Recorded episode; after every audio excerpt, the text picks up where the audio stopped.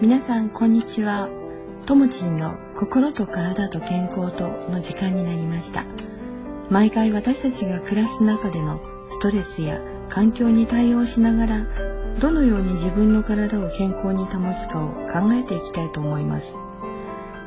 短い時間ですがどうぞお付き合いください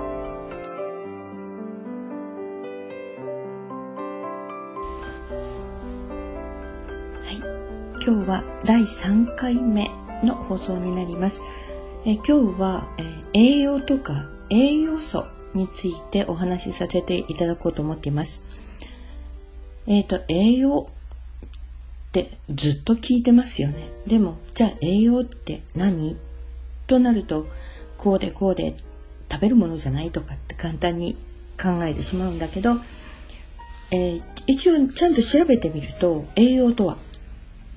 人が生命維持や成長、活動するために必要な食物を摂取すること。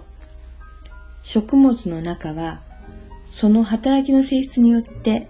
栄養素として分類されている。食事をすることにより、その栄養素が体内で栄養素になっていくもの。栄養イコール食べ物。栄養素イコール食べ物の中に含まれているものっていうような、えー、定義っていうのかな？になっていますね。で、えー、人間が生きていく上で、やっぱり物を食べないこれは最終的な生命維持というところの、えー、一番重要なところになるんだけれど、えー、今学校の給食等でいろんな放送や、えー、情報としてねいろいろ、えー、例えばテレビを使ったりとかいろんな情報の供給される部分はあると思うんだけども私たちはるか昔ですね小学校の頃給食になると、えー、校内放送で今日のその献立に対しての、えー、体の調子を整えるものとか血や肉になるものっていうような、えー、と、なんていうかな、校内放送があって、それに、その言葉に対して、うん、調子を整えるものっていうと、その食材をね、何、何、何ってこういうふうに、えー、説明していたことを思い出しますね。でも、大きくなになるにつれてだんだんそんな意識ってなくなってしまって結局は自分が選ぶもの、まあ、ある意味思考のものになってきますよね。で、それはそれでいいんですが、やっぱりその体のバランスで思考をとっていくことによって何が起こってる、いるのかっていうと、と成長するに伴って血液検査、まあ血液検査をする前になんか体調がっていう場合はね、どっかおかしいんだと思うけれど、血液検査をしてみると、えー、いろんな、なんていうかな、そのデータによって何が偏っているから、うん、どこが悪いとか、いろんな情報って入ってきますね。ある一定の範囲がありますよね。いくつからいくつが正常値ですよ、みたいなところ。でも、それを、例えば100までが正常値ですよって言った時に、101、102。こうなると、えっ、ー、と、エッジ、つまり、はい、高いですよというような指標が出ます。100と101、99から100になった時には何も変わらないのに、100から101になった時には指標が一気に変わる。これはよく考えると本当は良くないことじゃないですか？で、えー、っと、その範囲が例えば、えー50から100までっていうような間に50差があったとしたら50、うん、100に対しての101、102っていうのはそんなに問題ではない。だけど本来はその範囲の真ん中50から100って言ったら75近辺そのあたりが一番いい数値なんだっていうことはへ、まあ、平均値って言い方おかしいけれども真ん中の数値というものを考えれば、それから、えー、右肩上がりに増えていけば、当然数値は高くなる方向。それから逆方向に、えー、行けば、それは、それが不足してますよというような指標に本来なっていく。だけど、病気じゃないですよ。だから薬も出しません。これが日本での今の医療になってしまってると思うんですね。で、じゃあその指標のうーんバランスっていうのはどこ何で起こるのかっていうとやっぱり食べているものによって数値が高いものは過剰な摂取であったりとか逆に言えば、えー、それを必要としているところの機能が落ちているとかねねそういうような表現がされていくわけですよね。でえー、体の中を自分でここの部分が数字で言ったら現在地はいくつぐらいとかっていうのは分かんないでしょ？で血液を測って測定してみて、まあ、一番、えー、皆さんが気になるところは、えー、糖尿病であったりとかそれから肝臓の病気であったり腎臓の病気であったりこの辺は一番あの分かりやすいと思うんですそれから、えー、若い方だったらばあの、まあ、貧血？女の人なんかよくありますよね。この貧血っていうのも、えそういう指標の中で見えてきますね。ただ、あのー、その血液検査というものを実際目にして、自分でそれが読めないということの方がほとんどだと思うんですね。肝臓の数値であるような、あの、ガンマ GDP とかね、言葉は出てくる。じゃあそれが何を意味していてどうなのっていうと、わかんない。うん、先生が悪い。まあ、数字がね、悪い方に行ってるから、じゃあこれは薬飲んでくださいって言われれば、薬を飲むしかないっていうようなところに行きますよね。で、えー、私たちが考えなきゃいけないのは、そうなった時に、じゃあ何をどうしたら自分の力で治せるのか、薬に頼るのもいいんですがあの今の薬って正直に言って科学的なものが多いじゃないですか。そうするとそれを取ることによって肝臓はまた負担が増えるんですよね。結局体にとってはもともと体の中に必要としないものから作っているものがほとんどだから、うん、特に解毒作用を大きな仕事としている肝臓にとってはものすごい負担がかかってくるわけですよね。だからお薬飲んでる方っていうのは大体肝臓の数値が何かしら数値に異常が出てきますよね。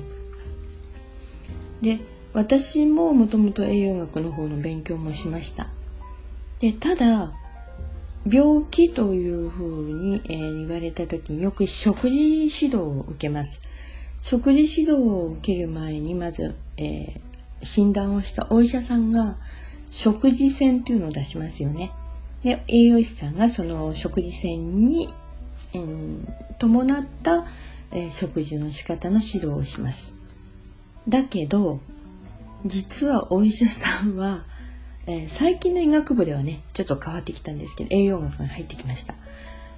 医学部の中にはずっと栄養学が入ってきてなかったんですね。だから、伝統的にこうやればいいだろうというような形で栄養指導をしてきた関係であまりというよりも病気の人が減るどころか増える一方で糖尿病であるにしても何にしても本当に今患者さんってすごく多くなっているし当たり前のように予備軍も多くなっているそうなるとじゃあ栄養指導って何なのっていうことになっちゃうのね。でもその血液検査を見ていくとちゃんと見ていくとあなたはこういう食べ方に偏りがありますねっていうのが実は血液検査で出てしまうんです。でそこをちゃんと読み取らないといけないんですがまあそれをまたね徐々にお話はしていくにして、えー、特に栄養素っていう話で言えばタンパク質とかね炭水化物とか脂肪っていうのは大体皆さん分かってるんですね。じゃあミネラルって言うとどうなのっていうとまあ一応に出てくるのはビタミンは出てくると思うんですね。あとまあ、大きいところで言えばビタミン C で、まあ、これもビタミンですね。ビタミン C であるとか、亜鉛であるとか、鉄分であるとか、こんなことは大雑把には出てきます。でも、じゃあそれをどうやって取るのっていうのは、実は結構な微量元素なので、食品とか食物の中には結構含まれてるものが多いんですね。だけど、うん、やはりそれでも足りないっていうこともありますけど、その微量元素って何をするの？っていうところを考えるとあまり気にしてない。必要だから取るんでしょ？確かに必要だから取るんだけれどじゃあ何をするの？っていうと実はその主な栄養素体に必要な主な栄養素を円滑に吸収していくためとか分解していくためそういう時のために手助けをするのがほとんどがミネラルの仕事なんですよね。でうんよく女性なんかがそうですね、えー、気にする時に美容的なねコラーゲンとかっていうのは聞いたことあると思うんですね。そういうものを体の中で合成するためには実は何が必要かっていうとビタミン C であったりだからコラーゲン取ってるのよって言ってもビタミン C が体の中で足りないそれからえー、タバコを吸われている方はビタミン C の破壊がすごく早いのでそれ以上にビタミン C を取らないといくらコラーゲンを取ってもコラーゲンの合成には間に合っていかないコラーゲンとして体に残る前に体から出されてしまったりそれも一つの栄養と考えればえー、脂肪に添加されたりっていう可能性は十分にあるんですね。で、えー、大事なこう栄養素を取っていく。で、男の方なんかはね、よく亜鉛なんかは、えー、まあ、言ってしまえば、男性の勢力の部分ですごく大事だっていうことは分かっている。で、亜鉛を取るんだけれど、じゃあ、亜鉛は何の役目っていうと実はそのタンパク質、えー、とか遺伝子とかそういうものの、えー、合成だったりとか、えー、その成長を促すような時にすごく必要なものになって、えー、特にね体の健康維持に必要な化学反応を起こす時のその調整の役目は亜鉛なんですね。だから、えー、亜鉛が足りない、まあ、タンパク質が足りなければ当然亜鉛がいても元気の源にはなっていかなくなってしまうし特にお酒を飲むような方それからストレスの環境の多い方にとっては、うん、意識的に亜鉛の豊富なものを取っていかないとやはり自分の体の機能が健康状態が維持できないこういうことがすごく起こってきます。でえー、タンパク質も体に取り込みますけどタンパク質がそのままタンパク質として細胞に行くわけじゃないですよね。それが、えー、体に入ってまあ胃からずっと腸の方に流れていく時に消化酵素によって、えー、アミノ酸いろんなアミノ酸にこう分解されていきます。その分解されたアミノ酸がそれぞれのところに行って吸収されるという時にもいろんなこれが、えー、微量のこういうミネラルが関係してきますね。で、えー、本当にミネラルをね一つ一つ話をしていくとものすごい情報量になってしまうんだけれどあのやはり必須ミネラルと言われるようなものこれは、えー何かが足りないと自分の体の中に異常が、まあ、気づく場合と 気づかない場合ありますけどいろんな異常が出てきますね。で、えー、まあ、主なもので言えばビタミンであったらビタミンの A、B、C、まあ、B はねまたいろんな種類特にありますね。えー、ABC それから D も必要 E も必要そんなところがあります。で、えー、っとよく炭酸飲料とか飲みすぎると骨が溶けるよっていうのを聞いたことあると思うのね。で、えー、っとなんでそこに骨に行っちゃうのってよく思うことがあると思うんですね。で実は、えー、炭酸飲料とかそれから今のファストフード等には、えー、リンが結構多いんですね。でリンは決して悪いものではないんですがこれが過剰摂取になるとうんカルシウムがカルシウム取れますよね。まあいろんなそうですね。野菜だったら小松菜なんかもカルシウムいっぱい入ってます。それからお魚もそうですね。でそういうカルシウムがいっぱい入っているものを正確あの骨の補強のために取ります。ところが、えー、リンが過剰に体に摂取されてると腸で腸,、うん、腸管ですね。腸管吸収。腸管でカルシウムの吸収を阻害しちゃうんです。そうすると副甲状腺ホルモンが働いて骨からカルシウムが足りないよっていうサインが出されるために骨からそのカルシウムを抜き出しちゃうんですね。そのために骨がどんどん脆くなっていく。あの別に、え、炭酸が溶かすという炭酸自体が溶かすんではないでもそれが間接的に話をしていくとそういうものの取りすぎは骨を溶かしちゃうよっていうようなことがそこにあったりします。で、えー、今そうですね女性なんかでも割と騒ぐようになったのが葉酸、えー、昔はそんなにこれ葉酸ってね入ってなかったような気がします。だけど葉酸の不足によって何が起こるかっていうとあの妊娠した時に特に葉酸が足りないとお腹の中にいる子供さんの神経が、えー、変にこう枝分かれしてしまったりとかっていうようなことが起こるんですね。で、えー、特にその胎児性の欠乏性っていうのかな、えー、胎児乳幼児期の欠乏によって、え、小頭症だったり脳がね小さいとかね。これは形成不全から起こるんですけどそれとか脳の奇形とかっていうことも起こることがあります。だからやはり若い子まあお母さんが子供の食べるものに気をつけて、えー、大変だと思うけれども栄養とかその科学的なものに汚染されてないものでできるだけ食事を提供してで、えー、より健康な体を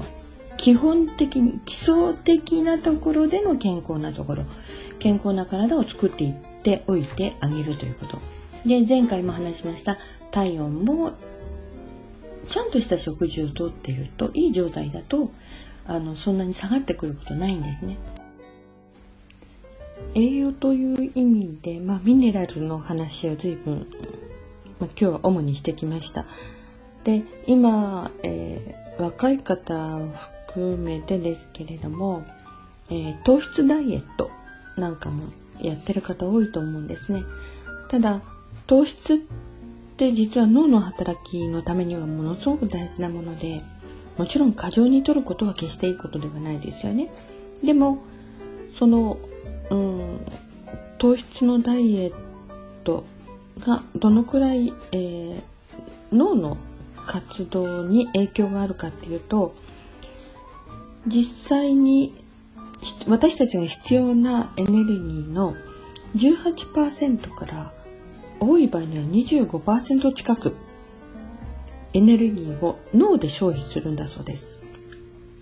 で、あの、よく思っていたのが、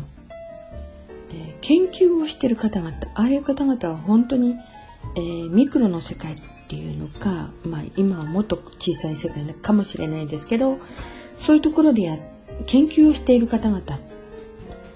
もちろん忙しいっていうのもあると思います。でも一つ一つの実験の経過を見ながら常に頭を使ってるんですよね。ですから変な言い方だけど太ってる方ってあまり見ないと思うんです、まあ、だからといって、えー、太っている人は頭を使ってないのかっていうことではなくて頭は使ってるんですただそこで過剰な糖質を取っているのか取ってないのかっていうところがまた体の反応というところにも出てきてしまうんだと思うんですね。ただ本当に今の流行りというような、えー、糖質ダイエットもう全て糖質と言われるものを全て排除するこれは決して体のためにいいことではないと思うのでまあそこそこ適度な糖質これは取る必要があると思います。でまたあの機会がああると思います。ねまたの機会に、えー、糖尿まあ、糖質って言えばね糖尿病のことを心配なさる方たくさんいると思うのでそのあたりのこともまた、えー、お話をさせていただきたいと思っています、え、栄養ってとっても幅が広くて一つ一つがとても重要な役目を持っているでもやはり人間の体が頭で考えてることではなく人間の体が受け入れられる栄養ということになるとまたもう理屈ではなく体が吸収するものっていうのは限られてくると思います。できるだけ原点に戻ったような栄養の取り方それからバランスの取り方これをまた、えー、その時々に合わせてお話をさせていただきたいと思います。今日は栄養のお話をさせていただきました。ではまた。健康はとても幅広いので、この放送内容が全てということではありません。お聞きになった皆様がその中の一つでも聞いてよかったと思うことがあればいいなと思っています。お聞きになり、質問、疑問等ありましたら、ブログの方からメールをいただけますと、メールまたは放送内でお話しできると思います。これからもどうぞよろしくお願いします。それではまた。